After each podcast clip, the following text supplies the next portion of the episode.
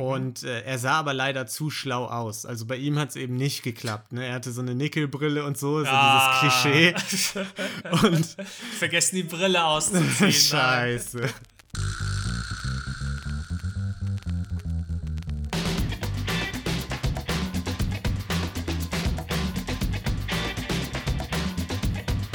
Hallo und herzlich willkommen zu Verbrechen für Weicheier, Folge 28. Wir reden wieder über ganz schlimme Gaunereien, die gar nicht so schlimm sind, weil sie ohne Mord sind.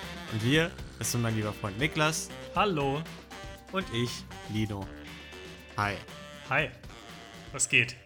Na, ich habe heute crazy improvisiert beim Intro. Deswegen. Ich merke, es war, es war wild. Es war wild, ja. Wird eine wilde Folge, Niklas. Ganz wild. wilde Folge. Ja, Niklas, wie geht's dir? Mir geht's gut, wieder gut, äh, muss ich Ja. sagen. Ich habe nämlich letztens unseren Podcast alle Ehre gemacht. Okay. Ja. Und zwar musste ich eine kleine OP kriegen, wobei man da auch fairerweise sagen muss, OP ist schon leicht überzogen. Ich, Als, ja. ich, als ich von OP geredet habe, hat der Chirurg gesagt, naja, OP kann man es nicht wirklich nennen, eigentlich ein kleiner Eingriff. Ich so, alles klar, cool, Dankeschön. Und dabei habe ich es aber Hast- trotzdem, ja, Sorry, hast du dem denn gesagt, dass du Podcast hast und dass du das cool verkaufen willst, ne? hat, war ihm komischerweise egal. ja. Aber auf jeden Fall haben wir dann den, den Eingriff gemacht. Ja. Es war wirklich nichts Schlimmes. Ich habe es aber trotzdem geschafft, dass mir dabei der Kreislauf so ein bisschen zusammengebrochen ist und ich fast bewusstlos geworden bin. Und, äh, und dann Arzt, der, als ich dann wieder, also so langsam wieder klargekommen bin, hat der Arzt auch nur gesagt, was für ein Weichei. Also, das ist kein Witz, das ist jetzt keine ausgedachte Geschichte für einen Podcast, er hat das wirklich gesagt. Der, der, okay, vielleicht hat er den Podcast doch gehört. Der wollte dir nur ein gutes Gefühl geben. Der, der hat dich erkannt. Niklas, das ist das zweite Mal, dass wir erkannt Ja. wurden. Ich habe, ich hab, genau, ich habe direkt gesagt, bitte, bitte eine gute Bewertung dalassen. Danke. ja, Das ist ja also fantastisch. offiziell, ich habe jetzt wirklich offiziell den Weichei-Stempel äh, ärztlich, Boah. Du ärztlich das- attestiert. Du hast das ärztlich attestierte Gütesiegel. Ja. Ja. Das ist bei mir anders. Ich bin, ähm, ich habe auch was zu erzählen, Niklas. Ist das nicht verrückt? Wir haben beide Ja. was zu erzählen. Ich das bin ist wirklich eine Woche, das Ja. gibt's gar nicht. Ich bin auf der anderen Seite gelandet. Ich bin nicht das Weicher. Ich bin, ich bin jetzt quasi hart gesotten, weil ich Opfer eines Verbrechens wurde. Heute. Okay, muss ich mir einen neuen Podcast-Partner suchen. Äh, ja, musst du machen. Musst jetzt mit Tolkien oder Rufen machen oder so. Weil die HörerInnen von euch, die äh, Gelatine Kenobi hören auch, die werden vielleicht wissen, dass mein Mitbewohner und ich gerade auf die Katze unseres Nachbarn aufpassen, weil der in Reha ist. Und damit die nicht so allein ist, haben wir die zu uns runtergeholt, ne? Damit die hier bei uns in der Wohnung chillen kann, hat hier Futter, hat hier alles da. Und naja, der ist halt heute aus der Reha zurückgekommen und wollte unbedingt seine Katze wieder haben, aber wir waren nicht da. Okay, Das, das hat okay. Ti- Thilo ihm auch geschrieben und hat gesagt, ja, wir bringen die dann hoch, sobald wir wieder nach Hause kommen. Und dann bin ich so zwei Stunden, nachdem Thilo mir geschrieben hat, dass er zurück ist, bin ich nach Hause gefahren, weil ich dachte, okay, kriegt er seine Katze wieder. Und dann bin ich zu Hause angekommen und man muss sich vorstellen, wir haben, wir leben in so einem Altbau und unsere Wohnungstür vom Hausflur aus, die hat eben so alte Glasfenster drin. Und die waren, Okay. die waren einfach. Da war leider eins von komplett rausmontiert einfach. Da hat jemand die Leisten unserer Tür abgebrochen, einfach mit einem Messer, das auch noch daneben lag. Die Leisten lagen alle darum und die Glasscheibe stand neben unserer Wohnungstür. Das heißt, der Nachbar, weil er nicht abwarten konnte, seine, Nach seine Katze zurückzukriegen, hat unsere Tür kaputt gemacht, das Fenster rausgenommen, durchgegriffen, unsere Wohnungstür aufgemacht und ist in unsere Wohnung eingebrochen, um Alter, seine Katze zurückzuholen. das ist aber schon echt heftig. Ist, ja. Vor allem, vor allem hat er das ja auch nicht zurückgestellt anscheinend. Nee, nee, Also, nee, nee, das stand dann da so rum. Das stand, das lag alles einfach neben unserer Haustür zurück. okay, habt ihr irgendwie schon mit dem gesprochen jetzt in der Zwischenzeit? Nee, ehrlich gesagt hatte ich nicht so Bock. Ich hatte nicht so Bock. Ich habe dann einfach die Glasscheibe wieder eingesetzt und die beiden Leisten, die noch ganz waren, wieder an die Tür dran gemacht. Alter, aber das ist ja mega Aber man, man muss dazu auch sagen, es ist eine sehr süße Katze. Okay, okay. Also ich kann es schon auch ein bisschen verstehen. Ne? Die ist sehr kuschelig drauf und so. Ich hätte auch nicht abwarten können, die zurückzubekommen. Aber das ist schon ein bisschen gruselig, finde ich, wenn du weißt, dein Nachbar kann sehr leicht in deine Wohnung jederzeit. ja. Und hat anscheinend auch, und nicht nur, dass er es kann, er hat es auch schon gemacht und hat anscheinend keine Hemmungen. ja. Ja, ich habe jetzt auch gedacht, vielleicht beim nächsten Mal schließe ich die Tür ab, dann kann man die nicht von innen, innen einfach wieder aufmachen. Ne? Ich habe die einfach zugezogen. Ja. Ist, ist auch eine Lektion gleichzeitig für alle unsere HörerInnen. Ne? Schließt eure Tür ab. Wahnsinn. Ja. Das ist doch mal ein Start, ja. Jetzt das bin ich mir gespannt, ob deine Geschichte das überhaupt toppen kann. Nee, ich, ich glaube nicht, tatsächlich nicht. Nee. Aber bleibt trotzdem dran, wird trotzdem toll. Wird super. Äh, ja, Niklas hat's gesagt, wie immer, für alle, die vielleicht zum ersten Mal unsere Folge hören nochmal kurz zusammengefasst. Ich werde gleich einen großen Fall vorstellen, ne? ein tolles, großes Verbrechen, um das es in dieser Woche gehen soll. Und danach widmen wir uns noch unserer Community-Verbrechlein der Woche, wo ihr immer selbst begangene oder beobachtete Verbrechen oder Semi-Verbrechen oder was auch immer, was ihr auch als Verbrechen erachtet, uns einsendet. Und wir reden darüber und bewerten die. Und das macht immer sehr viel Spaß. Und das könnt ihr uns per Instagram und Verbrechen für Weiche gmail.com einsenden, wenn ihr möchtet. Und äh, wo wir bei dem Punkt sind, noch eine andere Sache uns schicken neben den Community-Verbrechlein, das weiß Niklas gar nicht, weil ich es schön für mich behalte, okay. schickt ihr natürlich auch immer viele coole Vorschläge für richtige große Verbrechen ein, die wir vielleicht mal behandeln können, ne? Wo ich dann immer. Ach so, damit, damit du mir nicht bei der Recherche hilfst, sondern dir denkst, naja gut, dann macht's meinen Job leicht. Schön. Genau, ja, exakt, ja. Und äh, da sind richtig äh, viele kuriose Fälle schon eingegangen bei uns. Und wenn die noch nicht behandelt wurden, dann liegt es teilweise daran, dass die einfach einen Tacken zu kurz sind, um so einen ganzen Phil, äh, Fall in einer Folge zu füllen. Und wir wollten, ich wollte es einfach nur mal erwähnen, um mich trotzdem schon mal dafür zu bedanken. Wir haben uns auch schon was ausgedacht, wie wir solche kurzen Fälle verwerten können, ne? Mhm. Die vielleicht ein bisschen zu kurz sind für eine ganze Folge. Das kann auch ein bisschen dauern, nur damit ihr Bescheid wisst, warum eure Fälle hier nicht drankommen oder so, ne? Gut. Ich glaube, Jetzt haben wir dann, das längste Intro, das wir jemals hatten bei Verbrechen ja, für Weicher. Ich glaube, jetzt sollten wir mal loslegen. Dafür mache ich jetzt den kürzesten Fall aller Zeiten. Das Ach so, okay, das war Taktik. Toll, ne? ja, ich bin extra bei mir eingebrochen, um einfach was zu erzählen zu haben. Ja, nee. Und zwar soll es heute um einen Fall gehen, der hat vielleicht lose was zu tun mit dem Fall der vergangenen Woche. Ihr erinnert euch, Adam Worth ne, hatte unter anderem Casino und so, das lief nicht so gut. Und vielleicht ist der heutige Fall ja auch so ein bisschen Grund dafür, warum das Casino von dem Adam Worth nicht so lief. Denn heute geht es um okay. eine Gruppe von StudentInnen vom MIT, das vielleicht eben dafür verantwortlich war. Es war vielleicht ein bisschen später, 1977, passt nicht ganz zusammen, aber Und das tolle Casino lief auch relativ trotzdem. gut, aber äh, ansonsten. Nein, ist, ist den Bach runtergegangen, Niklas. Nehmen wir jetzt das so hin. Äh, und angefangen hat das Ganze mit dem Studenten eben in 1977 namens Bill Kaplan. Und der hat gerade seinen äh, Bachelor gemacht bei der, an der Harvard University, also hatte den gerade schon hinter sich, Bestnoten bekommen, ne? Smartes Kerlchen, war auch schon für die Harvard Business School zugelassen, wo er den Master in Business Administration machen wollte. Richtig lamer Typ also. BWLer, Und, super. Äh, ja. Und er hatte aber wenig Bock drauf erstmal weil er gerade ein Buch gelesen hat, Niklas. Und das Buch hieß Beat the Dealer. Mhm. Und das mhm. handelte, wie man sich vielleicht schon denken kann, vom Kartenzählen. Ne? Kennt man ja Blackjack oder im Deutschen 17 und 4, 21, gibt es, glaube ich, verschiedene Namen für. Ja. Da gibt es eben eine Methode, wie man das Spiel zu seinen Gunsten auslegen kann oder spielen kann, ne? Mhm. Und er hat dieses Buch gelesen, was davon handelte. Das war das erste Buch, auch von einem MIT-Professor geschrieben übrigens. Und hat sich gedacht, das klingt nach einer richtig geilen Methode, mehr Geld zu machen, als ich mit meinen anderen Studentenjobs machen könnte. Und hat zu seiner Mutter gesagt, du, ey, ich fahre einfach nach Vegas und mach das erstmal eine Weile, statt jetzt nach Harvard zu gehen. Was jede Mutter gerne hört. Ja, das hat sie auch gesagt. Hammer, äh, scheiß auf Harvard, geh einfach mal ein bisschen nach Vegas zocken. Das, das haben wir gerne.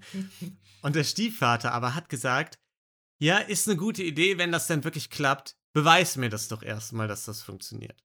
Mhm. Dann hat der Bill Kaplan zwei Wochen lang den Stiefvater jeden Abend schön abgezogen. Der Stiefvater war in dem Fall dann das Casino, ne? Ja. Und er ist dann zur Mutter gegangen und hat gesagt, du, kaum zu glauben, aber der hat halt wirklich einfach den Dreh raus, wie er das halt oft gewinnen kann, das Spiel. Und das Grundprinzip, ich will da jetzt nicht in die Details gehen, weil es da auch verschiedene Zählmethoden und so gibt. Ähm, aber das Grundprinzip ist eben, Ja. bei Blackjack werden Reihe um Karten verteilt, an die SpielerInnen am Tisch, auch an den Dealer oder die Dealerin selbst. Und diese Karten haben ja immer einen bestimmten Wert. Also ganz Mhm. normale Spielkarten, 2 bis 10, zählen eben 2 bis 10 Punkte. Die Bildkarten Bube, Dame, König zählen auch 10 Punkte und das Ass 11 Punkte. Ja. Und du musst eben als Spieler oder Spielerin mit den Karten, die du bekommst, näher an die Zahl 21 rankommen als der Dealer oder die Dealerin. Das Mhm. bedeutet, wenn du eben jetzt einen Buben und eine 7 bekommst, hast du 17 Punkte. Nehmen wir einfach mal an, der Dealer hat 18 Punkte gerade, dann überlegst du dir, ich nehme noch eine Karte. Und wenn du dann eben zum Beispiel eine 4 ziehst, bist du bei 21 Punkten, hast gewonnen. Wenn du eine 5 bekommst, bist du bei 22 Punkten, hast du verloren. Mhm. So. Und das Prinzip von Kartenzählen ist jetzt, es werden ja immer Reihe um Karten verteilt. Und wenn relativ früh schon die ganzen niedrigen Karten raus sind und noch relativ viele hohe Karten drin sind, dann ist die Wahrscheinlichkeit, dass du jetzt zum Beispiel einen Buben und ein Ass ausgeteilt bekommst, höher, als wenn schon ein paar Buben und ein paar Asse raus sind aus dem Spiel. Und das ist im Grunde das ganze Grundprinzip vom Kartenzählen. Du guckst eben, Mhm. sind die schlechten Karten, also die Vieren und Fünfen, schon alle am Anfang raus und sind die guten Karten noch drin. Was dann eben deine Gewinnchance erhöht. Wenn du 1000 Spiele machst, wirst du den Großteil davon gewinnen, auch wenn es natürlich immer mal wieder einzeln schief gehen kann. Genau, ist einfach ein rein statistisches Ding so, ne?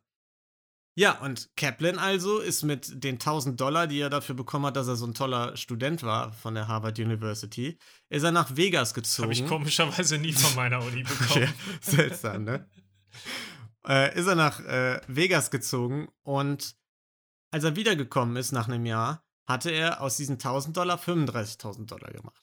Das hört sich jetzt so schlecht. so semi gut an, aber wir können das ja mal umrechnen, ne? Von 77 nach heute. Niklas. Oh Gott, ich kann es mir auch einfach nicht merken. Ja, Ich bin nicht so ein Inflationstalent wie ja du. komm, sag jetzt einfach mal. aber 35.000 hatte Ja. er und die wären heutzutage selbstverständlich 170.000 wert. Es ist unfassbar, Niklas. Das ist die beste Schätzung, die du in deinem Leben jemals gemacht hast. Das sind heute 167.000 US-Dollar. Oh, ey, wir werden immer besser. Ja, das ist echt überragend. Ja, Wahnsinn. ja er hat Wahnsinn. also, also aus umgerechnet 4,7, 4 4.700 äh, hat er 167.000 gemacht. Also ganz, ganz solide, solides Return of Investment, wie wir BWLer natürlich alle sagen. Kennen wir ja die Begriffe. Ja. Und äh, Das ist, das ist dein Leben, Leo. Ja, BWL, da kenne ich mich aus. Das wissen wir alle. Und hat also ein bisschen Cash gemacht in dem Jahr, ist aber dann erstmal, was seine Mutter natürlich gefreut hat, zurück nach Harvard, um seinen Master doch noch zu machen. Ne? Hat Was Solides. genau, hat nebenbei sein, sein Team in Las Vegas weiter angeführt. Das Ganze hat mit einem Team funktioniert, das Kartenzählen.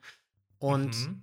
hat seinen Master in 1980 auch abgeschlossen und sich in einem Restaurant im gleichen Jahr mit irgendwem, wird leider nicht erwähnt, über Blackjack unterhalten. Hat so ein bisschen einfach erzählt, wie er so Geld damit verdient hat nebenbei, ne? Und das Gespräch hat ein gewisser JP Massar überhört oder auch Mr. M, wie er Uh, genannt wurde. Spitzname. Ja. Ja. ich lieb's. Klingt auch mysteriöser und cooler, deswegen, der bleibt jetzt auch Mr. M. Und wer es nicht weiß, also das Ganze war immer noch ne, in Harvard, in Cambridge und das ist ein Vorort von Boston. Und neben Harvard gibt es dann eben noch eine andere bekannte Uni da in der Ecke und das ist das MIT. Und da sind ganz, ganz viele schlaue Mathe-Menschen unterwegs. Ne? Und Mr. M war eben einer davon und hat diese Blackjack-Stories überhört und hat Kaplan angesprochen. Hey, ich habe hier so ein paar StudienkollegInnen, mit denen ich schon so ein kleines Blackjack-Team habe. Wir fahren ab und an mal nach Atlantic City und versuchen seine Casinos. Hast du nicht Bock, mal vorbeizuschauen? Was ist denn das für ein geiler Studiengang? ja, es ist. Der, der Studiengang äh, war Blackjack einfach, ja. Angewandte Mathematik. ja.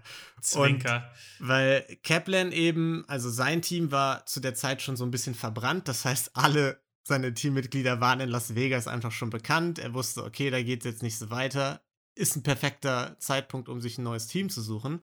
Ist Mhm. also mit denen nach Atlantic City und hat sich einfach mal angeguckt, wie die das so machen. Und hat dann gesagt, das, wie ihr das macht, ist ein bisschen zu kompliziert, da passieren ein bisschen zu viele Fehler. Ich habe da eine andere Methode. wir machen ein Team, aber dann auch richtig professionell, mit richtigen Business-Strukturen und so. Ich habe schließlich okay. einen Master in Business Administration, ne? Also haben sie so rund 89.000 Dollar gesammelt von InvestorInnen und von den StudentInnen und so selbst und haben eben im Grunde wirklich ein Unternehmen gegründet, ne? Die äh, Studierenden, also die SpielerInnen, haben dann diese Methode gelernt, alle in Klassenräumen saßen die dann zusammen, haben die Methode gelernt, mussten Stark. Feuerproben durchstehen in äh, lokalen Casinos dann eben, ne, haben sie geguckt, mhm. wer das gut kann, wer es weniger gut kann und so, um eben ausgewählt zu werden fürs Team. Ja, und das lief ganz gut. Die hatten dann nach zehn Wochen oder so, hatten die schon irgendwie 250 Prozent äh, Gewinn gemacht. Die Studierenden selbst hatten so einen Stundenlohn von heute 280 Dollar pro Stunde. Was ja auch. Das ist ganz okay. Das ist okay. Ich, leicht über Mindestlohn. Le ja, leicht auch über meinen Studentenjobs dann immer gewesen. Mhm. Und ja, das, das Team wuchs dann eben über die Jahre so ein bisschen an, ne, auf so 35 Personen, haben Hunderttausende damit gemacht. Und in 84, also vier Jahre nachdem das gegründet wurde, war es dann aber wieder soweit für Kaplan. Er war in allen Casinos bekannt und konnte einfach nicht mehr weitermachen selbst. Hatte dann auch nicht mehr so Bock, das Team weiter zu betreuen. Das MIT-Team bestand weiterhin, aber er hat eben gesagt, ich, ich investiere jetzt erstmal in Immobilien. Mhm. Das hat er dann ein paar Jahre gemacht, die natürlich total langweilig waren und deswegen jetzt nicht behandelt werden. Und in 1992 wurde in Connecticut, das ist äh, ein Bundesstaat direkt da um die Ecke, wurde ein, wei ein weiteres Casino eröffnet, weil in den 90ern Casino-Boom war mhm. in den USA. Und da hat er sich dann wieder mit Mr. M zusammengetan und da haben sie gesagt, jetzt aber richtig, haben eine Million Dollar gesammelt mit äh, InvestorInnen und haben die Firma Strate Strategic Investments gegründet. Die eben nach dem exakt. Geiler Name für ein paar Leute, die ins Casino gehen zum Zocken. genau. Äh, die nach dem gleichen Prinzip eben Studierende ausgebildet und in Casinos geschickt haben, ne? Und ich mhm. erkläre jetzt auch mal kurz das System ähm, so. Ja. Perfekt, genau. Und dazu habe ich eine Frage, deswegen erklär das System mal bitte, vielleicht erübrigt sich die dann. Ja, weil also Grundprinzip haben wir verstanden, ne? Es gibt Karten, die schlechter sind, es gibt Karten, die besser sind und das kann man eben zählen, ne? Mhm. Und je höher quasi der Wert, den man so mit der Zeit mitzählt, ist, desto besser ist gerade ne, die aktuelle Situation. Mhm. Und das hat eben so funktioniert, dass es drei Personen gab, die da in diesem Team mitgespielt haben, ne? Oder an einem ja. Tisch zusammengewirkt haben. Das war der Spotter, der Controller und der Big Player. Der Spotter, okay. wie der Name im Englischen schon sagt, der hat eben geguckt, okay, was bedeuten die ausgespielten Karten? Ist gerade eine hohe Gewinnchance am Tisch. Mhm. Controller, wie der Name auch im Grunde sagt, hat das Ganze kontrolliert, hat immer geringe äh, Beträge eingesetzt und hat einfach gecheckt, stimmt das mit der Zählung und hat dann eben, wenn es langsam heiß wurde, das Deck, dem Big Player ein Signal gegeben. Und der Big Player kam dann eben an den Tisch, wusste, okay, da sind jetzt ganz viele Scheißkarten schon raus und ganz ja. viele gute Karten noch drin. Ich hau jetzt einen Batzen Geld da rein und dann habe ich eine relativ gute Chance, dass ich gewinne. Und dann ist es auch nicht so unwahrscheinlich, äh, nicht so auffällig, wie wenn du quasi reingehst schon, genau. von am Anfang noch niedrige Beträge setzt und plötzlich ab einem gewissen Punkt, wenn irgendwie der neben dir hustet, anfängst richtig viel reinzusetzen. Genau. Sondern der kommt dann und setzt direkt die großen Beträge. Genau, Stimmt, wenn ja. du das eben mit so einem Team machst, dann ist es nicht so auffällig und die haben auch drauf geachtet. Da gab es natürlich dann verschiedene Spotter, Controller und so im, äh, in den Casinos. Und die haben eben drauf geachtet, dass die dann nicht mehrfach mit dem, in der gleichen Konstellation mit den Big Playern zusammen gespielt ja. haben an dem Abend oder so, ne? Macht das, Sinn. Das war eben so erfolgreich, dass sie das riesig aufgezogen haben. 80 SpielerInnen in New York, Kalifornien, Washington, teilweise international. Die hatten dann eine Teamleiterin für die Westküste und so. Und da, da ging es dann Wahnsinn. wirklich insgesamt. An manchen Abenden haben da 30 SpielerInnen gleichzeitig an verschiedensten Casinos gespielt. War keine normalen Gäste mehr da. Genau, es ging halt um, um Millionenbeträge einfach. Aber da mal ganz kurze Zwischenfrage nochmal. Ja. Muss man dafür besonders smart sein? Nein. Weil er war er es ja jetzt, aber gerade wenn die so eine riesen Anzahl an Leuten haben, wie smart muss man wirklich sein? Ja gut, man muss dazu sagen, das waren alles MIT-Studierende oder überwiegend, ne? Also tendenziell nicht gerade, also ich würde mal sagen, wahrscheinlich ein bisschen, ja, ein bisschen schlauer als der, die Durchschnittsgesellschaft. ja. Würde ich jetzt mal annehmen. Äh, ich habe in einer Quelle das hat einer, der da involviert war, der aber anonym bleiben wollte, gesagt, der hat gesagt, diese Rolle des Spotters oder Controllers konnten so zwei bis drei Prozent ungefähr der Bevölkerung machen, also gar nicht so wenig eigentlich. Könnte man im Grunde in jeder Stadt sich so zusammensuchen. Nicht so wenig, aber trotzdem bist ja. du ja schon dann wahrscheinlich nicht ganz dumm. Oder hast zumindest eine gute Fähigkeit, dir Dinge zu merken. Ja, und, und da ging es auch darum, ne, das in diesen Bedingungen zu machen, ne? Und nicht mhm. in isolierten Zuhause. Da ist es natürlich noch mal leichter. Und Big Player so eins von 500 oder so. Also er meinte, okay. er meinte, das ist schon, ja, jetzt nicht absolut die. Jeder kann das machen, aber es ist auch nicht so selten, dass die jetzt alle vom MIT hätten sein müssen. Die vom MIT waren jetzt nur so bekannt, ähm, einfach weil die so dieses große, dieses große Business hatten, weil die so hohe Beträge da drin im Spiel hatten. Aber ich hätte es genau andersrum gedacht, dass gerade also Controller und ähm, Spotter, dass deren Job härter ist, weil die müssen ja zählen und müssen ja immer schnell genug sein, weil so ein Dealer teilt die Karten ja auch schnell aus, dass du das alles so schnell in deinem Kopf zusammenrechnen kannst und dann weißt, wann es jetzt spannend wird und wann nicht. Und als Big Player wirst du dann halt rangerufen und musst halt hohe Beträge setzen. Ja, ich glaube, es ist so, ich bin mir da jetzt auch nicht ganz sicher, weil ich das nicht so im Detail hier alles ausschlachten okay, wollte. Okay, okay. Aber es ist so, dass der Big Player dann auch noch mitrechnet. Also der kriegt dann quasi undercover irgendein Codewort oder so mit, weiß, okay, das ist jetzt gerade der Stand mhm. und rechnet dann weiter mit und so, ne? Also musste schon auch selbst zählen können und alles. Okay, und verstanden.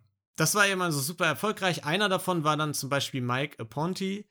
Der war 22, hat dann 40.000 in Cash in die Hand gedrückt bekommen.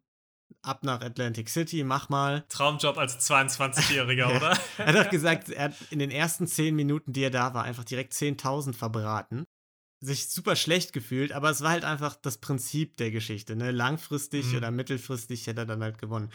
Und er hat dann auch direkt, ist jemand aus dem Casino dann zu ihm gekommen und hat ihm eine Penthouse-Suite angeboten, ne? Mit Jacuzzi, mit Billardtisch und allem, weil die gesagt haben, okay, das ist ein Big Player, der haut ah. hier richtig Asche raus, ne? 10.000 in 10 Minuten hat er hier ver verbraten.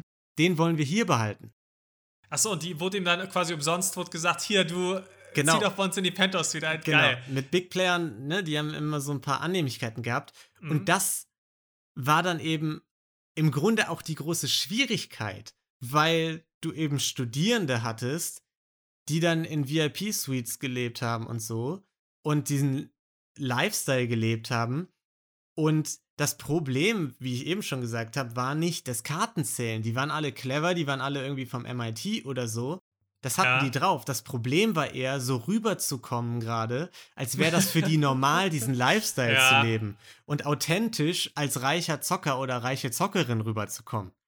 Das war so die Schwierigkeit. Dieser Aponte Wenn du sonst in deinem irgendwie Student Dorm sitzt mit noch, einem, mit noch einem Mitbewohner im Zimmer. Genau, und irgendwie Macaroni mit Ketchup reinhaust oder so. Ja, ne? genau. Und dann plötzlich, ja, hätten sie gerne noch, äh, noch extra Hummer. Ja, wobei man natürlich dazu sagen muss, ich glaube auch so die MIT- und Harvard-Studierenden, die sind dann vielleicht teilweise auch nicht diejenigen, die am Hungertuch nagen, ne? aber ja die kommen wahrscheinlich nicht alle unbedingt aus der Unterschicht. ja, ja, das ist auch ganz klar. Und ähm, dieser Michael Ponti zum Beispiel, der hat gesagt, also der war Asiate oder ist Asiate und der hat gesagt, er hat einfach diesen Stereotyp ausgenutzt, dass Asiaten einfach verrückte Zocker sind, die da alles rausklatschen und so und hat dann gesagt, ja, Sohn von reichen Eltern, der verwöhnt ist und das war eben sein Stereotyp, den er da ja. gemacht hat und damit ist er dann gut durchgekommen, ne?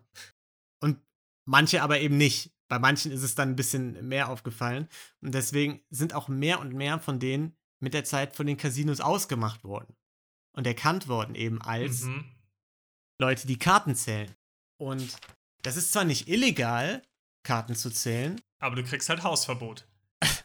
Genau, äh, das ist aber eben auch nicht gern gesehen, wenn du das Casino ja. nimmst. Ne? Also es ist nicht so, wie man das vielleicht aus den Filmen kennt und so, dass dann da so ein Schlägertyp ankommt und einem direkt so vermöbelt und rauswirft oder so. Kommst direkt in den Hinterraum.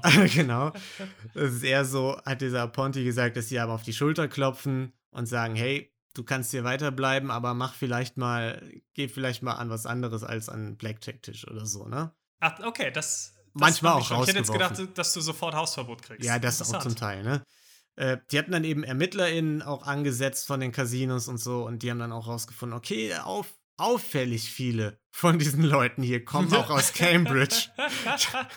Komisch irgendwie. Ja, haben sich was dann, für ein Zufall. Ja, haben sich dann auch die Jahrbücher angeguckt und haben, haben dann Bilder verglichen und so, ne? Ja. Die Ausnahme, wo es dann, wo die dann ein bisschen größere Probleme bekommen haben, war dann einer der Big Player, der recht frisch war, der mit seiner Frau in Flitterwochen auf dem, in Bahamas war.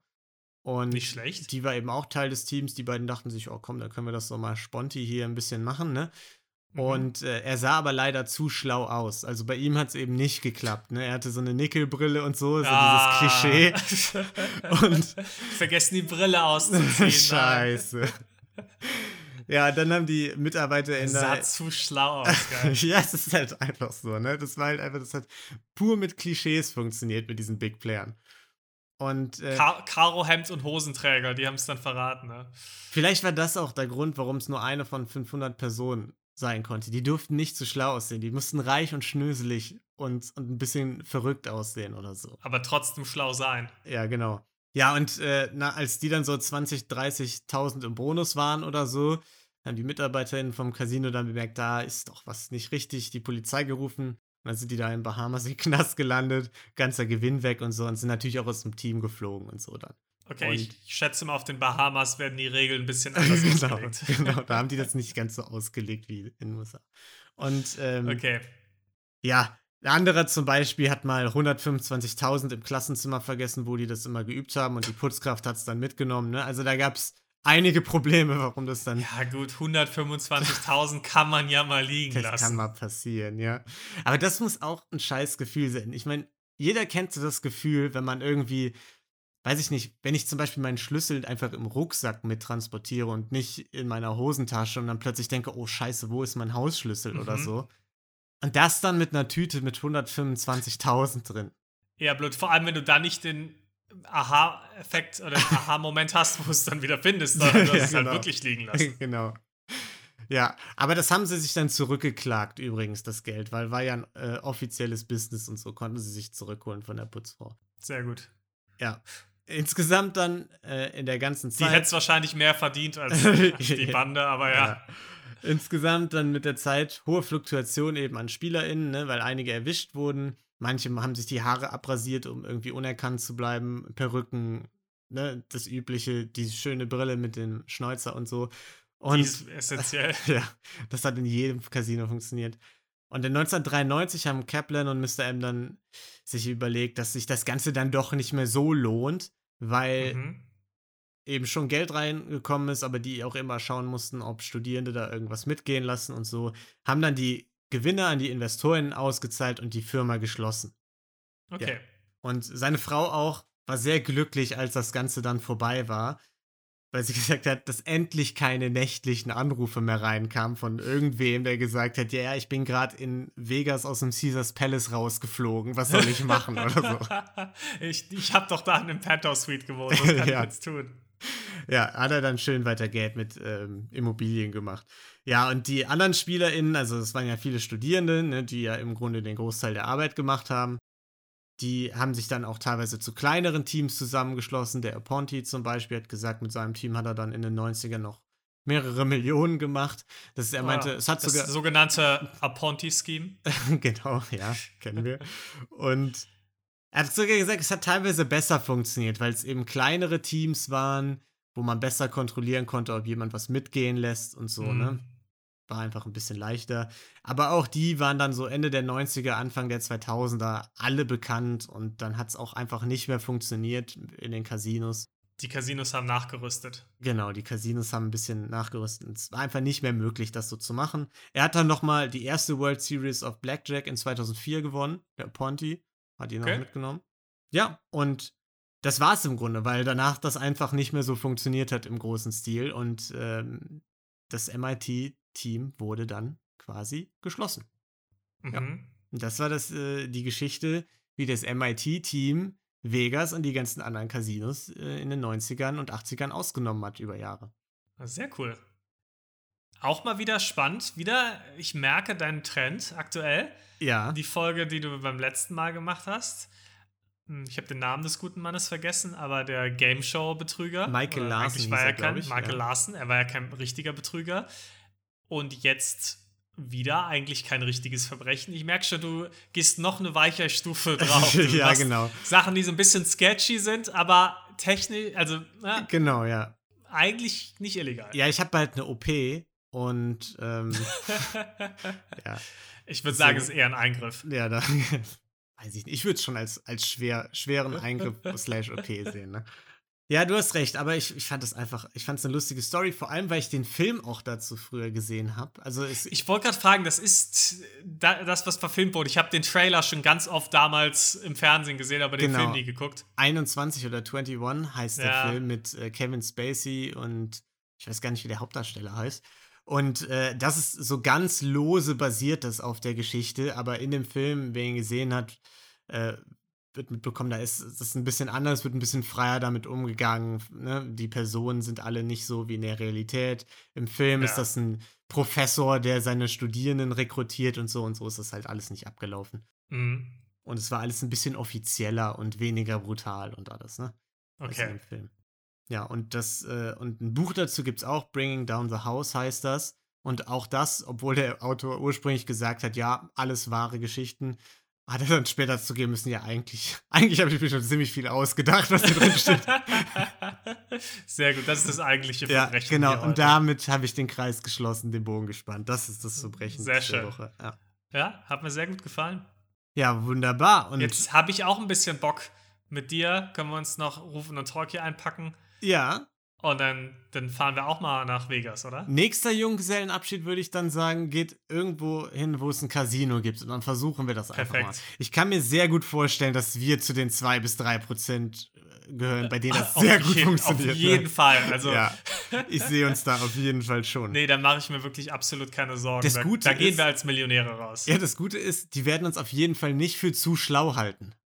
Also das, Da- das ist, glaube ich, das kann man, glaube ich, nicht- ausschließen. Ja, daran ja. wird es nicht scheitern. Die werden uns nicht sehen und denken, Mensch, das sind aber schlaue Kids. Ja, Nee. Gut. Und damit würde ich sagen, kommen wir mal, wie vorhin angekündigt, zum Community-Verbrechlein der Woche, oder? Auf jeden Fall. Okay. Community-Verbrechlein. Community-Verbrechen. Das eigentliche Verbrechen ist übrigens, dass du jedes Mal Community-Verbrechen und nicht Verbrechlein sagst, ne? Weil, hör dir noch mal die allererste Folge an, in der wir ein Community-Verbrechen hatten. Da hieß es noch nicht Community-Verbrechlein. Ja, Niklas, wir, wir entwickeln uns hier immer weiter, ne? Ja, aber gewisse Traditionen möchte ich einfach wahren. Okay, ja gut. Und äh, das Community-Verbrechlein, wie gesagt, ihr könnt uns das per Instagram oder verbrechenfürweich.gmail.com einschicken, kam in dieser Woche per Instagram von der lieben Scarlett, die uns geschrieben hat. Hier unser kleines, komplett harmloses Verbrechlein.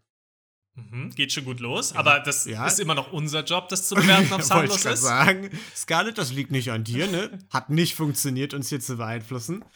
Ähm, vor einigen Jahren wollten wir mit unseren beiden Kindern in einen Freizeitpark gehen. Dieser war für vi- äh, Kinder unter vier Jahren gratis. Unser Sohn war erst am Vortag vier geworden. Hm, Also kurz überlegt, ob er noch für einen Dreijährigen durchgehen würde. Sollte klappen, was ist schon ein Tag. An der Kasse entsprechend zwei Erwachsene, ein Kind angemeldet. Also Kind, die andere Tochter, ne, die eben schon älter war. Ja. sieben. Kassiererin, wie alt ist denn der Kleine? Mein Mann, drei. Meine Tochter, ach Papa, der ist doch jetzt vier. mein Mann, äh, nein, der ist doch noch drei. Aber Papa, weißt du nicht, wir haben doch extra einen Kuchen gebacken mit einer vier drauf und vier Kerzen hat er ausgeblasen. Vier, nicht drei. Vier. Ganz sicher ist er gestern vier geworden. oh Gott. Ja. Woraufhin die Kassiererin natürlich gesagt hat, also wenn sie schon lügen, müssen sie zumindest ihre Tochter einweihen. Das war uns ziemlich peinlich, aber am Ende hat sie uns grinsend doch noch für den Preis zwei Erwachsene und ein Kind reingelassen. Das ist Liebe aber Grüße, nett. Scarlett. Das ist aber nett. Ja. Ähm, bevor ich den Fall bewerte, meine Mutter hat früher einmal exakt das gleiche Verbrechen begangen mit mir. Äh, Und es war Ja. genau das gleiche. Und da war es dann nicht meine heißt Schwester. deine Mutter Scarlett? Jetzt, wo du sagst. Und da habe ich dann das gesagt, weil ich natürlich klar in dem Alter, wenn du, wenn du vier bist und jemand sagt, du bist drei, sagst du natürlich, hey, no, Moment mal, ich bin aber schon vier, ich bin ja schon groß. Aber da hat die Kassiererin dann auch gelacht und das durchgelassen. Meine Mutter dann halt auch noch so, nee, nee, nee, nee, du bist drei, du bist drei. ich glaube, das ist ein relativ häufiges Verbrechen. Ich glaube, das kann man Ja. sagen. Ja, das, das, das kann ich mir vorstellen. Bei mir nicht, weil äh, ich Einzelkind bin und ähm, bei mir auch kein, ich glaube, bei mir auch früher niemand gedacht hätte, dass ich älter wäre, als ich, als ich tatsächlich war. Ja. Äh, ich, das war kein Problem. Ja, also ich finde, ich kann mich nicht so ganz entscheiden, ob ich es löblich finde, dass die Tochter nicht eingeweiht wurde und nicht mit in den Sumpf des Verbrechens gezogen wurde. Mhm. Ähm, oder ob ich es schlimm finde, weil sie ja jetzt dann so unwissend Mittäterin wurde, ne? Wenn sie eingeweiht worden wäre, hätte sie sie wenigstens noch entscheiden können, ob sie damit rein will in dieses Verbrechen. In diesen Sumpf, in den Abgrund. Ja. Ähm, da hast du natürlich recht. Aber du stellst natürlich deine Tochter auch vor ein moralisches Dilemma. Wenn du ihr jetzt Wenn erklärst, sagst, ja. ich, ja, äh, hör mal zu, deine Eltern sind Schwerverbrecher, wir wollen den Heiß des Jahrhunderts durchführen, ja. du musst uns bitte unterstützen. Wir wollen ja das Phantasialand so richtig prellen. Und dann, da gerade, sie hat jetzt, glaube ich, das Alter nicht genannt, aber das wird ja auch noch relativ jung gewesen Die Tochter ist sieben. Sieben, sorry. Sieben. ähm, mit sieben dann vor so ein moralisches Dilemma gestellt zu werden, zu wissen, okay, meine Eltern Autoritätspersonen für mich und ich möchte natürlich jetzt auch nicht, dass die das für den Rest ihres Lebens im Gefängnis landen, weil das wäre ja die Konsequenz daraus, Ja. Auf der also wenn es auffliegt. wenn es auffliegt. Oder halt zu sagen, na gut, ich mache mit und mache mich selbst aber auch strafbar. Aber was, was ja im Grunde, wo eigentlich dann ein umso größeres Lob an die Tochter ausgesprochen werden muss, ne, weil obwohl sie nicht eingeweiht war, hat sie ja das Dilemma erkannt in der Situation, hat gesehen, okay, hier wird gerade was abgezogen, was überhaupt nicht klar geht, Mhm. hier äh, kommt ein Verbrechen und hat den Mut gehabt, dagegen vorzugehen, obwohl eben potenziell die Eltern für immer in den Knast gehen können. Zivilcourage. Sieht Ja. man ja heutzutage viel zu selten. Sind ja viel zu selten, da wissen wir auch schon, die Tochter, die wird bestimmt äh, mal irgendwie eine steile Karriere als Gesetzeshüterin. Mhm, mhm. Machen. Menschenrechtsaktivistin, so in dem Bereich sehe ich sie Ja. da auch. Ja, so Greta Thunberg-mäßig, vielleicht rettet sie das Klima. Also Wer weiß. würde ich auch sagen, Scarlett, ihr seid verloren. Ja, Ja. Da ist moralisch wirklich nichts mehr zu retten. nee. Aber eure Tochter, da habt ihr, da habt ihr wirklich gute Arbeit geleistet. Das muss man Ja, sagen. die Tochter Vielleicht hattet ihr auch einfach Glück, Zukunft. das wissen wir nicht, aber die ist wirklich sehr wohl geraten. Ja, Scarletts Tochter ist der Grundstein, auf dem unsere Gesellschaft in Zukunft noch funktionieren wird, Eben. glaube ich. Und die Kassiererin, ne, muss ich auch noch mal kurz sagen, auch sie schuldig. Mittäterin. Sie hat sich mit, sie hat sich mit reinziehen lassen. Sie hat ihr eigenes Unternehmen, das hier nicht genannt wurde, um sehr große Beträge Ja. gebracht. Eben, wenn der schließen Aber- muss, der Freizeitpark, dann lastet Ja, das auch auf den Schultern der Kassiererin. Ja, kann sie sich bei ihren KollegInnen entschuldigen, ne? Toll, dass ihr alle den Job verloren habt. Wahnsinn. Das, Gut. Ja, und ich würde sagen, das war jetzt natürlich ein Downer, ne? Nach dem etwas äh, ja, aufmunternden Fall und so, war das jetzt natürlich ein krasses Verbrechen mal wieder. Wir danken dir trotzdem, Scarlett, dass du es eingeschickt hast. Ja, vielen Dank, Scarlett. Und damit würde ich sagen, war es das im Grunde. Ihr könnt gerne bei Gelatine Kenobi reinhören, wo es mehr zu erzählen gibt über die Katze. Oder bei Rosenlose Frechheit, wo es hauptsächlich um betrunkene Leute in Griechenland geht.